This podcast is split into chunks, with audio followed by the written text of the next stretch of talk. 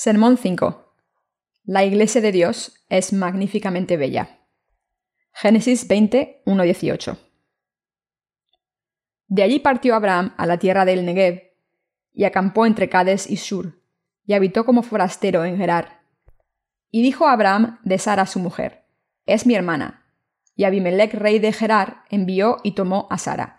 Pero Dios vino a Abimelech en sueños de noche y le dijo, He aquí muerto eres a causa de la mujer que has tomado, la cual es casada con marido. Mas Abimelech no se había llegado a ella y dijo, Señor, ¿matará también al inocente? ¿No me dijo él, mi hermana es, y ella también dijo, es mi hermano? Con sencillez de mi corazón y con limpieza de mis manos he hecho esto. Y le dijo Dios en sueños, Yo también sé que con integridad de tu corazón has hecho esto, y yo también te detuve de pecar contra mí, y así no te permití que la tocases. Ahora pues devuelve la mujer a su marido, porque es profeta, y orará por ti, y vivirás. Y si no la devolvieres, sabe que de cierto morirás tú, y todos los tuyos. Entonces Abimelech se levantó de mañana y llamó a todos sus siervos, y dijo todas estas palabras en los oídos de ellos. Y temieron los hombres en gran manera. Después llamó Abimelech a Abraham y le dijo, ¿Qué nos has hecho? ¿En qué pequeño contra ti, que has atraído sobre mí y sobre mi reino tan grande pecado? Lo que no debiste hacer has hecho conmigo. Dijo también Abimelech a Abraham, ¿qué pensabas para que hicieses esto? Y Abraham respondió, porque dije para mí, ciertamente no hay temor de Dios en este lugar, y me matarán por causa de mi mujer. Y a la verdad también es mi hermana, hija de mi padre, mas no hija de mi madre, y la tomé por mujer. Y cuando Dios me hizo salir, errante de la casa de mi padre, yo le dije, Esta es la merced que tú harás conmigo, que en todos los lugares a donde lleguemos digas de mí, mi hermano es. Entonces Abimelech tomó ovejas y vacas, y siervos y siervas, y se los dio a Abraham, y le devolvió a Sara su mujer. Y dijo Abimelech, He aquí mi tierra está delante de ti, habita donde bien te parezca. Y a Sara dijo, He aquí he dado mil monedas de plata a tu hermano, mira que él te es como un velo para los ojos de todos los que están contigo, y para con todos. Así fue vindicada. Entonces Abraham oró a Dios, y Dios sanó a Abimelech y a su mujer y a sus siervas, y tuvieron hijos, porque Jehová había cerrado completamente toda matriz de la casa de Abimelech a causa de Sara, mujer de Abraham. Cuando leemos la palabra de Dios, específicamente el libro de Génesis, hay muchos pasajes que son difíciles de entender. El pasaje que hemos leído juntos hoy es uno de esos pasajes difíciles. Como podemos ver aquí, Abraham, el padre de la fe, se refirió a su mujer como su hermana. Allá donde iba, llamaba a su mujer hermana y hacía que Sara le llamase hermano mayor.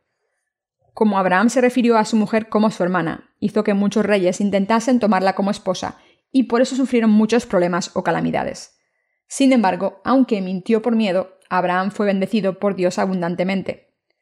La razón por la que pasó esto, hablando en términos humanos, es muy difícil de entender. No podemos tratar esta historia como si no fuese importante o como una broma. La palabra de Dios tiene implicaciones profundas, y por eso es difícil de entender. Cuando pensamos en Abraham desde un punto de vista mundano, era una persona inmoral que obtuvo riquezas al vender a su mujer pero a través de esto Dios nos está enseñando una gran verdad. Al leer la Biblia podemos ver que algo similar pasó con el hijo de Abraham, Isaac. La Biblia dice que Isaac, como su padre, decía que su mujer era su hermana allá donde iba. Los reyes gentiles intentaron tomar a la mujer de Isaac como esposa cada vez que decía que era su hermana. A pesar de esto, Dios bendijo a Isaac y le dio muchas riquezas. Hay muchos pasajes en la Biblia que no se pueden entender fácilmente con la mente humana. Estoy preparándome para publicar un par de libros de sermones sobre Efesios. El libro de Efesios es una epístola que habla de cómo Dios nos salvó y para qué nos salvó.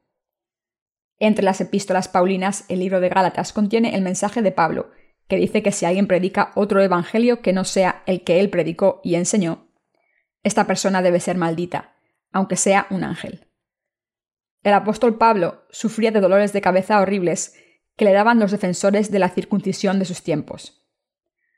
El libro de Gálatas es una epístola que fue enviada a la iglesia de Galacia, porque los defensores de la circuncisión se habían metido en la iglesia y no estaban predicando el Evangelio correcto. Sin embargo, el libro de Efesios trata de un tema diferente. La epístola de Efesios trata del plan de Dios de salvación para nosotros y de cómo Dios había cumplido este plan de salvación en su Hijo Jesucristo. También menciona cómo nos dio su pueblo a través de este plan. Y entonces Efesios 4 dice, un Señor, una fe, un bautismo. Lo que significa que podemos saber que solo hay una fe. La Iglesia es una, y hay un Evangelio y una salvación. Así Efesios explica cómo empezó el plan de salvación de Dios y nos dice que los que han recibido la remisión de los pecados deben luchar contra el mal con fe en la palabra de Dios. Si sigo hablando de esto, mi sermón cambiará de rumbo, así que quiero seguir hablando del tema de este sermón, pero la epístola a los Efesios puede resumirse de la siguiente manera. Aquí se mencionan dos iglesias, ambas iglesias de Dios, pero la iglesia de Éfeso y la iglesia de Galacia eran diferentes. Entonces, ¿cómo debe ser la iglesia de Dios? Hay mucho que decir acerca de esto, pero si vamos a hablar de la iglesia de Dios, debemos hablar del plan y el objetivo de Dios para los seres humanos. Primero vamos a hablar de por qué Evangelio fue creada la iglesia de Dios y quién era la gente que creía en este Evangelio. Para poder describir la Iglesia de Dios debemos hablar de Dios y Jesucristo, el Hijo de Dios, el plan de Dios, Padre entero. Debemos hacerlo para que todo en la Iglesia de Dios pueda explicarse bien. Abimelech tomó a Sara, la mujer de Abraham. Como todos ustedes, los sentados aquí ya son santos nacidos de nuevo, no quería hablar de estas cosas con ustedes porque estaba preocupado de que se aburriesen. Sin embargo, hay muchas cosas de las que debemos hablar. El mensaje de las Escrituras de hoy también habla de la Iglesia de Dios. Habla de Dios y su Iglesia y las relaciones de los que estamos en la Iglesia. Debemos leer el pasaje de las Escrituras. De allí partió Abraham a la tierra del Negev, y acampó entre Cades y Sur, y habitó como forastero en Gerar. Y dijo Abraham de Sara, su mujer, es mi hermana. Y Abimelech, rey de Gerar, envió y tomó a Sara. Pero Dios vino a Abimelech en sueños de noche y le dijo, He aquí muerto eres a causa de la mujer que has tomado, la cual es casada con marido. Génesis 20, Este incidente ocurrió porque Abraham no llamó a Sara su mujer y la llamó hermana.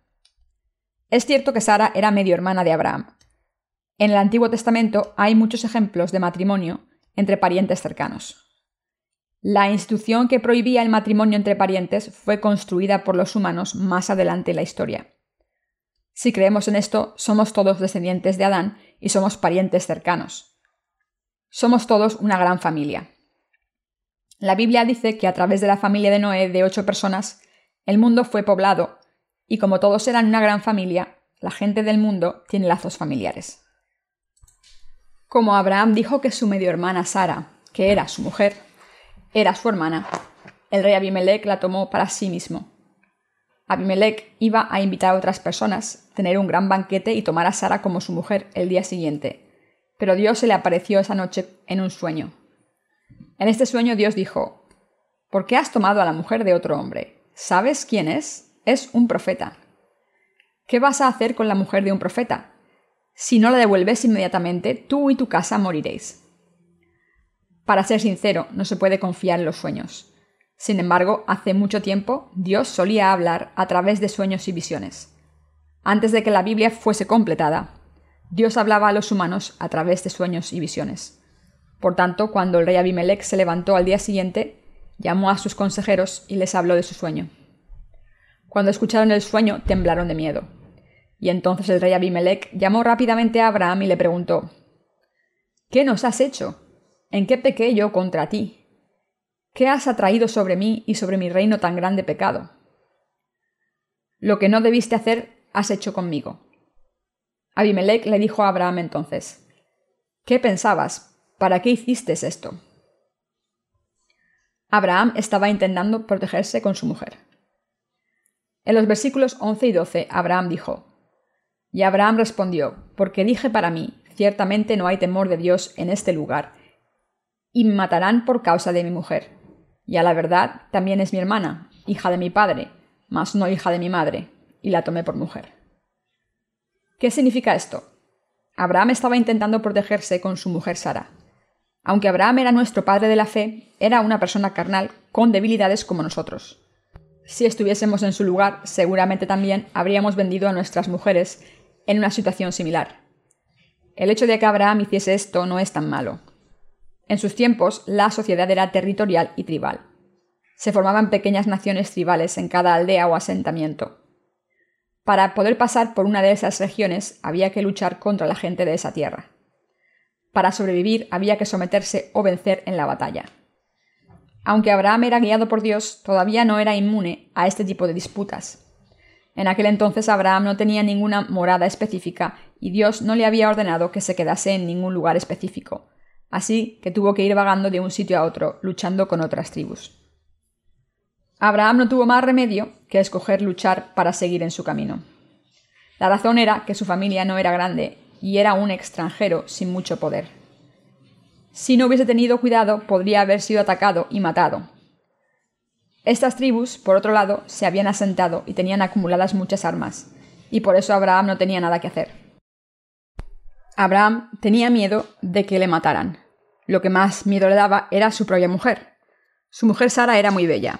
Era una mujer de una belleza inigualable, y la gente se quedaba prendada de ella.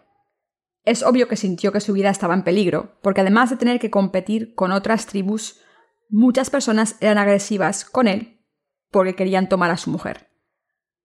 Nosotros seguramente habríamos hecho lo mismo en la situación de Abraham. Nuestro país es bastante seguro hoy en día y la gente no trata a los demás de cualquier manera. Pero en el pasado, cuando era un niño, para pasar por otra ciudad no era raro que me molestaran los matones de esa ciudad. Si no me hacían daño, entonces no me dejaban pasar. Los viajeros tenían que darles todo lo que tenían a la gente de aquel lugar. Tomaban dinero como precio para pasar. La sociedad de los tiempos de Abraham probablemente era similar. Sin embargo, después de que el rey Abimelech supiese que Sara era la mujer de Abraham, envió ovejas y vacas a Abraham como ofrenda de paz y le devolvió a Sara. Y le dijo a Abraham, Mira mi tierra y mora donde quieras. El rey Abimelech pagó a Abraham por lo que había hecho. Dios también estaba muy enojado y no dejó que la mujer de Abimelech tuviese hijos. Pero más adelante, en este pasaje, leemos cómo Abraham oró y la mujer de Abimelech pudo concebir, y todos sus problemas se solucionaron. Como he mencionado en el principio de este sermón, algo parecido le pasó a Isaac. Isaac, como su padre, llamó a su bella mujer Rebeca, hermana pequeña ante cierto rey gentil, y así obtuvo mucha riqueza también. Hay muchos pasajes en la Biblia que no se pueden entender fácilmente con la mente humana, y así es imposible que una persona no nazca de nuevo del agua y el espíritu, comprenda la Biblia completamente y la predique. Si alguien que no ha nacido de nuevo por el agua y el espíritu enseña de la palabra, puede saber que todo lo que esa persona dice no es cierto. Este pasaje de las Escrituras trata de la Iglesia de Dios. Génesis 12, 10, 20 dice, Hubo entonces hambre en la tierra, y descendió Abraham a Egipto para morar allá, porque era grande el hambre en la tierra. Y aconteció que cuando estaba para entrar en Egipto, dijo a Sarai su mujer, He aquí, ahora conozco que eres mujer de hermoso aspecto, y cuando te vean los egipcios dirán, Su mujer es, y me matarán a mí, y a ti te reservarán la vida. Ahora pues di que eres mi hermana, para que me vaya bien por causa tuya, y viva mi alma por causa de ti. Y aconteció que cuando entró Abraham en Egipto, los egipcios vieron que la mujer era hermosa en gran manera. También la vieron los príncipes de Faraón, y la alabaron delante de él y fue llevada la mujer a casa de Faraón. E hizo bien Abraham por causa de ella, y él tuvo ovejas, vacas, asnos, siervos, criadas, asnas y camellos. Mas Jehová hirió a Faraón y a su casa con grandes plagas, por causa de Sarai, mujer de Abraham. Entonces Faraón llamó a Abraham y le dijo, ¿Qué es esto que has hecho conmigo? ¿Por qué no me declaraste que era tu mujer? ¿Por qué dijiste es mi hermana? poniéndome en ocasión de tomarla para mí por mujer. Ahora, pues, he aquí tu mujer, tómala y vete. Entonces Faraón dio orden a su gente acerca de Abraham, y le acompañaron. Y a su mujer con todo lo que tenía. Aquí está pasando lo mismo. Abraham llamó a su mujer hermana una vez más. Para ser sincero, la razón por la que Abraham mintió fue que su fe no era lo suficientemente fuerte y quiso salvar su vida. Pensaba que le iban a matar y por eso llamó a su mujer hermana, y así intentó salvarse. No tenía una fe fuerte y por eso llamó hermana a su mujer. Queridos hermanos, ¿qué es una mujer? Es su otra mitad unida a su cuerpo. Ustedes son una sola persona con sus mujeres. Aunque Abraham pensó que le matarían por su mujer, fue protegido y recibió muchas bendiciones por ella. Cuando estuvo en una situación peligrosa, no fue atacado gracias a su mujer y recibió muchas riquezas. Abraham no debería haber llamado a Sara hermana cuando en realidad era su mujer.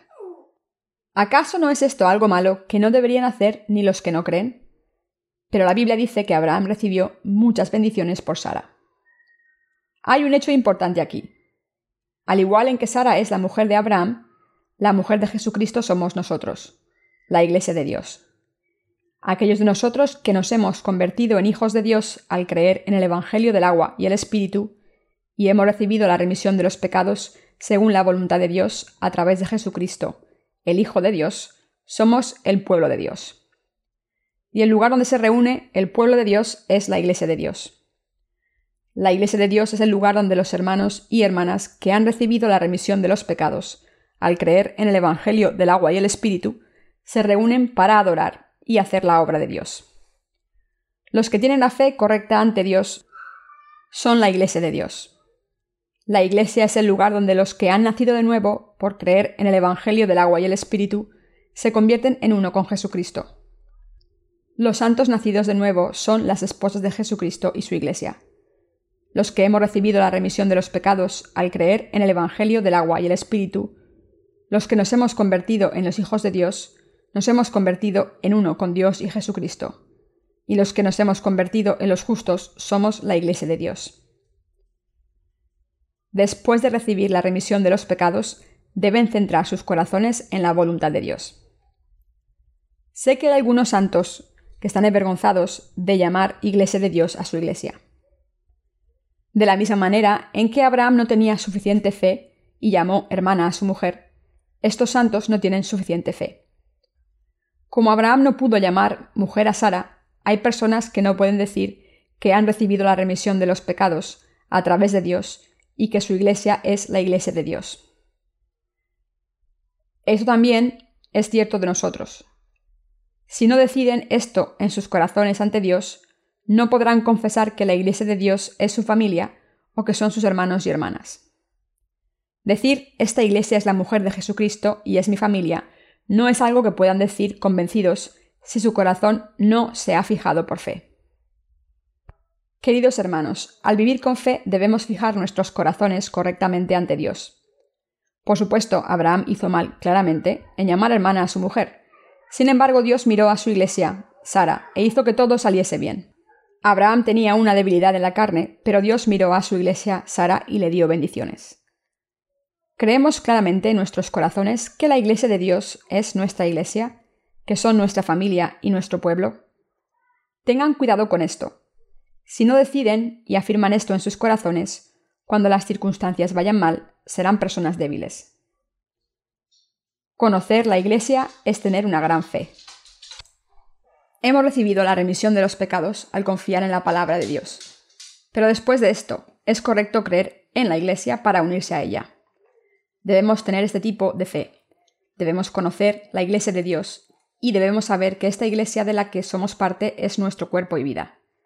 Debemos creer en el hecho de que esta Iglesia es el lugar donde la gente de Dios, que ha nacido de nuevo del agua y el Espíritu, se reúne. Y debemos creer que somos parte de esta Iglesia, el pueblo de Dios. Sin esta fe, aunque uno sea salvado, no valdrá de nada. El final de una persona es la destrucción. El pasaje de las Escrituras dice que la mujer de Abraham era muy bella. De la misma manera, la iglesia de Dios es también muy bella. Y así, si dejamos esta iglesia de Dios bella en el mundo por sí misma, será perseguida y sufrirá. Si las cosas van mal, podríamos morir y ser heridos por otros pecadores cristianos. De la misma manera, en que la gente se quedó prendada de la belleza de Sara cuando salió al mundo. Cuando la iglesia de Dios está fuera en el mundo, la gente no cree en la realidad de la iglesia de Dios, pensando, esta iglesia es demasiado buena para ser cierta. Solo los santos a los que Dios ha hecho justos pueden creer en la verdadera naturaleza de la iglesia, pero la gente de este mundo no cree en esto. Lo que hacen es intentar dañar a la iglesia y negar la existencia de Dios.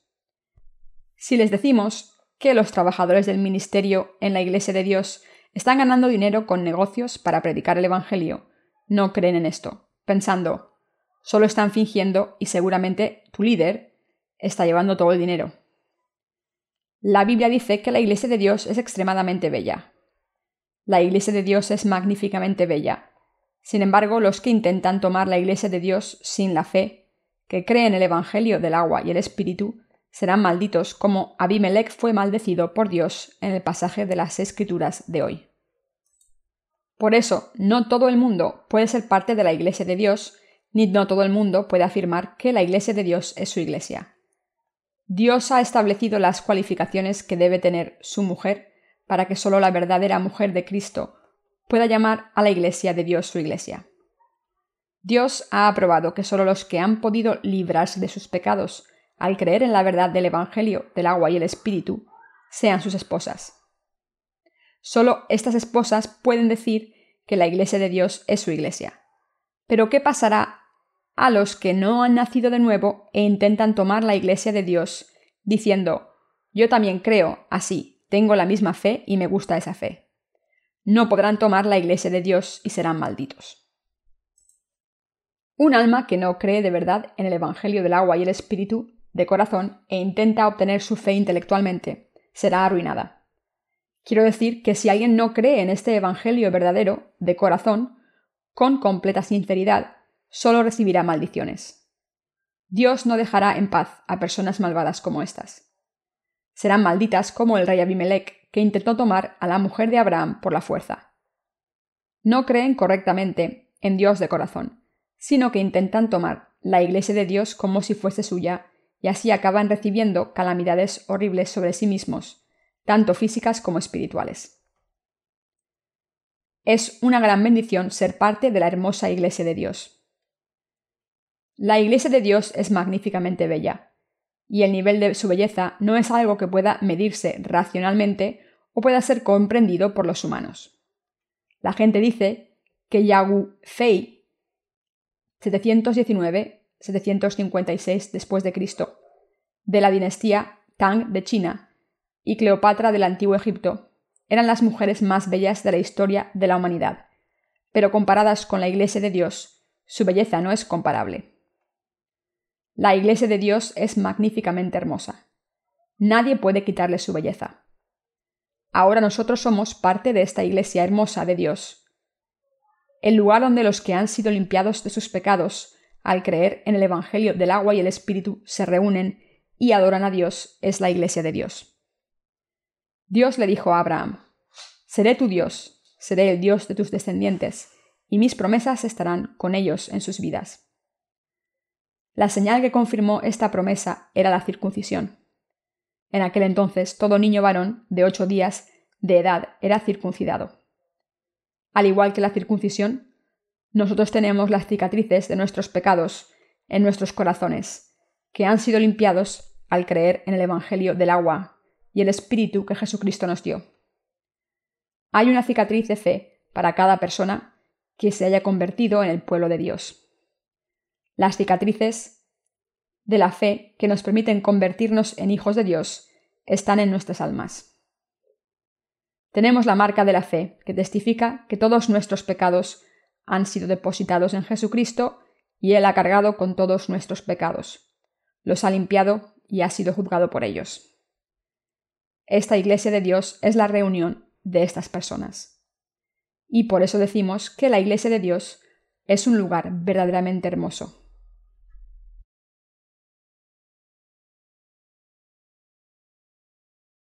La Iglesia de Dios no puede ser tomada de este mundo, y no es un lugar en el que cualquiera pueda entrar simplemente porque quiera.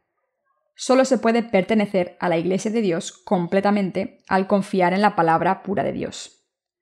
Abraham se hizo muy rico gracias a esta Iglesia. el rey Abimelech le dio ganado de vacas y ovejas y mucha tierra. Sé que esta palabra de bendiciones también es para nosotros. Hemos recibido las bendiciones de Dios a través de esta hermosa iglesia de Dios.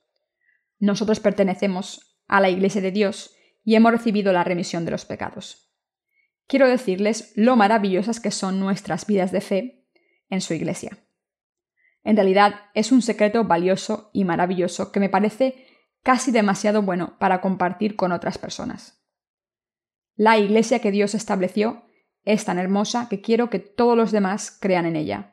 Y si creen de verdad, quiero que crean correctamente. ¿Cómo pudimos convertirnos en miembros de esta iglesia de Dios? ¿Cómo pudimos convertirnos en la iglesia de Dios aunque fuésemos tan insuficientes? Éramos pecadores malditos, que estaban destinados a ir al infierno, y merecían ser destruidos y malditos. Pero nos hemos convertido en los hijos del Rey de los cielos por su salvación. Éramos personas normales, pero ahora nos hemos convertido en hijos de Dios, más valiosos que el hijo de un presidente. Éramos pecadores malditos que merecían ser destruidos, pero hemos sido completamente salvados de nuestros pecados. Incluso la salvación misma es abrumadora, pero nos hemos convertido en hijos de Dios y en su pueblo. Nosotros mismos nos hemos convertido en el reino de Dios. ¿Es esto maravilloso y algo por lo que debemos estar agradecidos? Los que nos hemos convertido en justos, nos hemos reunido y hemos formado la Iglesia de Dios, y esto se ha convertido en el reino de Dios en la tierra. Por mucho que pensemos en esto, es una gran bendición, y algo de lo que estar orgullosos. La gente de este mundo que escucha nuestro Evangelio dice, esto es maravilloso y yo también creo. Intentan hacer que la Iglesia sea suya, pero su fe es superficial y por eso no pueden entrar en esta Iglesia. Esta Iglesia de Dios no es un lugar donde cualquiera pueda entrar. Los que no tienen los caminos de Sion en sus corazones, Salmos 84, 5, no pueden entrar en esta Iglesia. Los que no han recibido la gracia de la salvación que Dios nos ha dado, no han sido salvados y no pueden ser el pueblo de Dios. La iglesia de Dios es hermosa y por eso muchas personas quieren que sea su iglesia. Pero no todo el mundo puede tomarla como su iglesia. Si alguien toma el arca de la alianza, su familia sufrirá muchas calamidades. Está escrito en la primera de Samuel 5 que los filisteos tomaron el arca de la alianza del pueblo de Israel y la pusieron dentro de la casa de Dagón, su dios. Entonces Jehová Dios hizo que este ídolo Dagón cayese al cortarle las manos y los pies. Solo quedó el torso. Ocurrió un desastre. De esta manera, no todo el mundo puede tener el arca de la alianza de Dios en su casa. Son los que reconocen la ley de la justicia y el amor de Dios, pueden tener el arca de la alianza y ser bendecidos. Por eso nadie debe intentar hacer que la hermosa Iglesia de Dios sea suya o intentar gobernarla. No es posible que los pecadores hagan esto, pero si ocurriese, Dios maldeciría a estas personas. A través de la lectura de las Escrituras de hoy, hemos aprendido varias cosas. Entre ellas, hemos reconocido de nuevo que de la misma manera en que Dios le dio a Sara a Abraham, nos ha dado la Iglesia de Dios a todos los que hemos recibido la remisión de los pecados al creer en el Evangelio del agua y el Espíritu, y esta es la mayor bendición. Creemos que la Iglesia de Dios es el reino de Dios. A través de la Iglesia de Dios, donde se reúne su pueblo, nuestros hermanos y hermanas, la voluntad de Dios se proclama por todos los rincones de la tierra. Los que creen en el Evangelio del agua y el Espíritu pertenecen a esta Iglesia de Dios y recibirán una gran recompensa en el futuro. Esto ocurrirá cuando el Evangelio sea predicado a todas las naciones y la voluntad de Dios sea cumplida completamente a través de su Iglesia. Queridos hermanos, les pido que confíen en el hecho de que Dios cumple su voluntad a través de su Iglesia. Ser salvado no es todo lo que hay que hacer. No vale de nada ser un santo nacido de nuevo si no se entiende lo que es la Iglesia de Dios y las verdades que hay contenidas en ella. Dios llamó a Abraham profeta. Dios dijo que Abraham era su siervo. No todo el mundo puede ser su siervo. el hecho de que Abraham pudiese salvar su vida gracias a su mujer y que se hiciese rico a través de esta situación, nos enseña que Dios nos da bendiciones a través de su iglesia y nos hace saber que su iglesia es una entidad maravillosa. Le doy gracias a Dios Padre por recordarnos estas verdades una vez más. Espero que todos pongan esta fe en sus corazones.